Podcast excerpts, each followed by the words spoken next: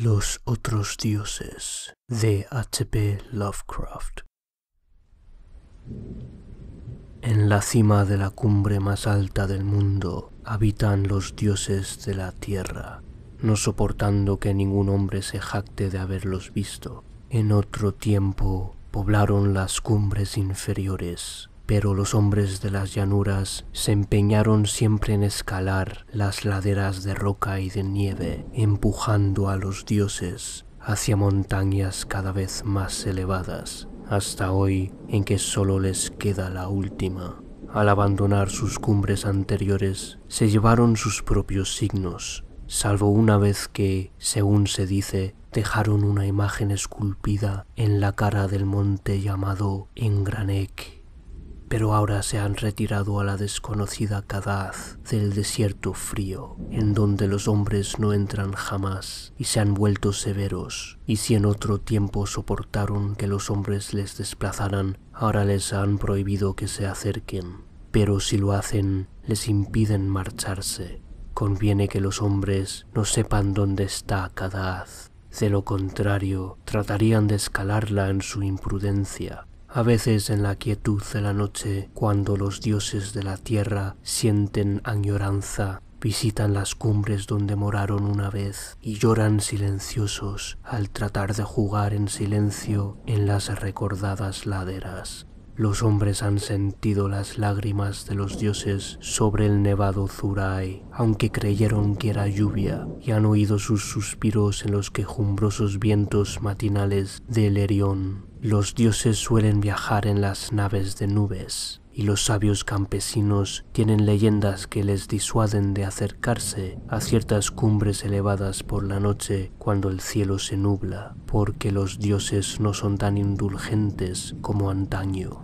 En Ulzar, más allá del río Sky, vivía una vez un anciano que deseaba contemplar a los dioses de la tierra. Este hombre conocía profundamente los siete libros crípticos de la tierra y estaba familiarizado con los manuscritos nacóticos de la distante y helada Lomar. Se llamaba Barzai el sabio y los lugareños cuentan cómo escaló una montaña la noche del extraño eclipse Barzai sabía tantas cosas sobre los dioses que podía contar sus idas y venidas, y adivinaba tantos secretos que se tenía a sí mismo por un semidios. Fue él quien aconsejó prudentemente a los diputados de Ulzar cuando aprobaron la famosa ley que prohibía matar gatos, y quien dijo al joven sacerdote Atal a dónde se habían ido los gatos negros en la medianoche de la víspera de San Juan. Barzai estaba profundamente versado en la ciencia de los dioses de la tierra y le habían entrado deseos de ver sus rostros. Creía que su hondo y secreto conocimiento de los dioses le protegería de la ira de estos y decidió escalar la cima del elevado y rocoso Hatekla una noche en que sabía que los dioses estarían allí. El Jatekla está en el desierto pedregoso que se extiende más allá de Jatek, del cual recibe el nombre, y se alza como una estatua de roca en un templo silencioso. Las brumas juegan lúgubremente alrededor de su cima, porque las brumas son los recuerdos de los dioses, y los dioses amaban el Jatekla cuando habitaban en él en otro tiempo. Frecuentemente visitan los dioses de la tierra el Jatekla en sus naves de nube y derraman pálidos vapores sobre las laderas cuando danzan añorantes en la cima bajo una luna clara. Los aldeanos de Jatek dicen que no conviene escalar el Jatekla en ningún momento y que es fatal hacerlo de noche, cuando los pálidos vapores ocultan la cima y la luna. Sin embargo, no les escuchó Barzai cuando llegó de la vecina Ulzar con el joven sacerdote Atal, su discípulo. Atal solo era hijo de posadero y a veces tenía miedo, pero el padre de Barzai había sido un landgrave que vivió en un antiguo castillo, por lo que no había supersticiones vulgares en sus venas y se reía de los atemorizados aldeanos. Parza y Atal salieron de Jatek hacia el pedregoso desierto, a pesar de los ruegos de los campesinos y por las noches charlaron sobre los dioses de la tierra junto a su fogata. Viajaron durante muchos días hasta que divisaron a lo lejos el altísimo Jatekla con su halo de lúgubre bruma. El decimotercer día llegaron al pie de la solitaria montaña y Atal confesó sus temores, pero Barzai era viejo, sabio y no conocía el miedo, así que marchó delante osadamente por la ladera que ningún hombre había escalado desde los tiempos de Sansu, de quien hablan con temor los mozos manuscritos nacóticos. El camino era rocoso y peligroso a causa de los precipicios y acantilados y aludes. Después se volvió frío y nevado, y Barzá y Atal resbalaban a menudo y se caían mientras se abrían camino con bastones y hachas. Finalmente el aire se enrareció, el cielo cambió de color y los escaladores encontraron que era difícil respirar pero siguieron subiendo más y más, maravillados ante lo extraño del paisaje y emocionados pensando en lo que sucedería en la cima cuando saliera la luna y se extendieran los pálidos vapores. Durante tres días estuvieron subiendo más y más hacia el techo del mundo. Luego acamparon esperando que se nublara la luna. Durante cuatro noches esperaron en vano las nubes, mientras la luna derramaba su frío resplandor a través de las tenues y lúgubres brumas que envolvían el mudo pináculo. Y la quinta noche en que salió la luna llena, Barzai vio unos nubarrones densos a lo lejos, por el norte, y ni él ni Atal se acostaron observando cómo se acercaban espesos y majestuosos, navegaban lenta y deliberadamente y rodearon la cumbre muy por encima de los observadores y ocultaron la luna y la cima. Durante una larga hora estuvieron observando los dos, mientras los vapores se arremonilaban y la pantalla de nubes se espesaba y se hacía más inquieta. Parzai era versado en la ciencia de los dioses de la tierra y escuchaba atento los ruidos, pero a tal que sentía el frío de los vapores y el miedo de la noche estaba aterrado. Y aunque Barzai siguió subiendo más y más y le hacía señas ansiosamente para que fuera también, Atal tardó mucho en decidirse a seguirle. Tan densos eran los vapores que la marcha resultaba muy penosa, y aunque Atal le siguió al fin, apenas podía ver la figura gris de Barzai en la borrosa ladera arriba a la luz nublada de la luna.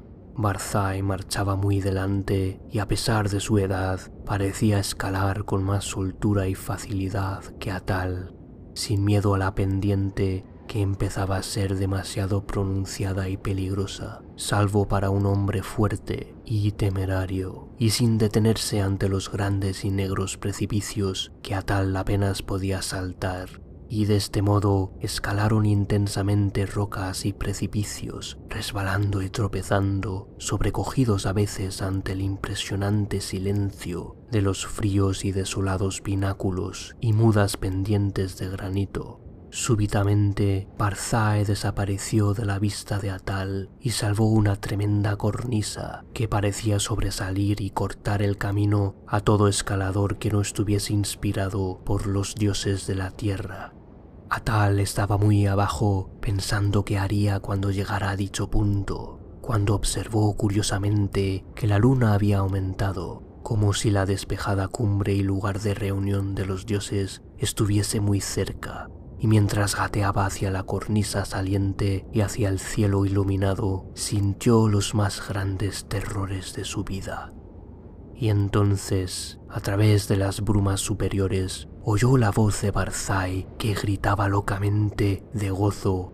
He oído a los dioses, he oído a los dioses de la tierra cantar dichosos en el Jatekla. Barzai, el profeta conoce las voces de los dioses de la tierra. Las brumas son tenues y la luna brillante. Hoy veré a los dioses danzar, frenéticos en el Jatekla, que tanto amaron en su juventud. La sabiduría hace a Barzai más grande aún que los dioses de la tierra, y los encantos y barreras de todos ellos no pueden hacer nada contra su voluntad. Barzae contemplará a los dioses de la tierra, aunque ellos detesten ser contemplados por los hombres. Atal no podía oír las voces que Barzae oía, pero ahora estaban cerca de la cornisa buscando un paso. Y entonces oyó crecer la voz de Barzae de forma más sonora y estridente. La niebla es muy tenue y la luna arroja sombras sobre las laderas. Las voces de los dioses de la tierra son violentas y airadas. Temen la llegada de Barzae, el sabio, porque es más grande que ellos. La luz de la luna fluctúa y los dioses de la tierra danzan frente a ella. Veré danzar sus formas saltando y aullando a la luz de la luna. La luz se debilita. Los dioses tienen miedo. Mientras Barzae gritaba estas cosas, Atal notó un cambio espectral en todo el aire, como si las leyes de la tierra cedieran ante otras leyes superiores, porque aunque el sendero era más pronunciado que nunca, el ascenso se había vuelto espantosamente fácil, y la cornisa apenas fue un obstáculo cuando llegó a ella y trepó peligrosamente por su cara convexa, el resplandor de la luna se había apagado extrañamente, y mientras Atal se adelantaba en las brumas, monte arriba, oyó a Barzai, el sabio, gritar entre las sombras. La luna es oscura y los dioses danzan en la noche. Hay terror en la noche, hay terror en el cielo, pues la luna ha sufrido un eclipse que ni los libros humanos ni los dioses de la tierra han sido capaces de predecir. Hay una magia desconocida en el Hatekla, pues los gritos de los dioses asustados se han convertido en risas y las laderas de hielo ascienden interminablemente hacia los cielos tenebrosos en los que ahora me sumerjo. ¡Eh, eh! Al fin, en la débil luz, he percibido a los dioses de la tierra y entonces Atal deslizándose monte arriba con vertiginosa rapidez por inconcebibles pendientes, oyó en la oscuridad una risa repugnante, mezclada con gritos que ningún hombre puede haber oído, salvo en el fleguetonte de inenarrables pesadillas. Un grito en el que vibró el horror y la angustia de una vida tormentosa comprimida en un instante atroz. Los otros dioses, los otros dioses, los dioses de los infiernos exteriores que custodian a los débiles dioses de la tierra. Aparta la mirada, retrocede, no mires, no mires. La venganza de los abismos infinitos, ese maldito, ese condenado precipicio. Misericordiosos dioses de la tierra, estoy cayendo al cielo. Y mientras Atal cerraba los ojos se taponaba los oídos y trataba de ascender luchando contra la espantosa fuerza que le atraía hacia desconocidas alturas. Siguió resonando en el Jatekla el estallido terrible de los truenos que despertaron a los pacíficos aldeanos de las llanuras y a los honrados ciudadanos de Jatek, de Nir y de Ulzar, haciéndoles detenerse a observar a través de las nubes aquel extraño eclipse que ningún libro había predicho jamás y cuando al fin salió la luna, Atal estaba a salvo en las nieves inferiores de la montaña, fuera de la vista de los dioses de la tierra y de los otros dioses.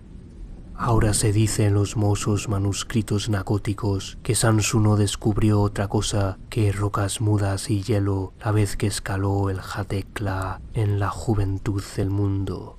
Sin embargo, cuando los hombres de Ulzar y de Nir y de Jatek reprimieron sus temores y escalaron ese día esa cumbre encantada en busca de Barzai el sabio, encontraron grabada en la roca desnuda de la cima un símbolo extraño y ciclópeo de cincuenta codos de ancho, como si la roca hubiese sido hendida por un titánico cincel y el símbolo era semejante al que los sabios descubrieron en esas partes espantosas de los manuscritos nacóticos, tan antiguas que no se pueden leer. Eso encontraron. Jamás llegaron a encontrar a Barzai el sabio, ni lograron convencer al santo sacerdote Atal para que rezase por el descanso de su alma.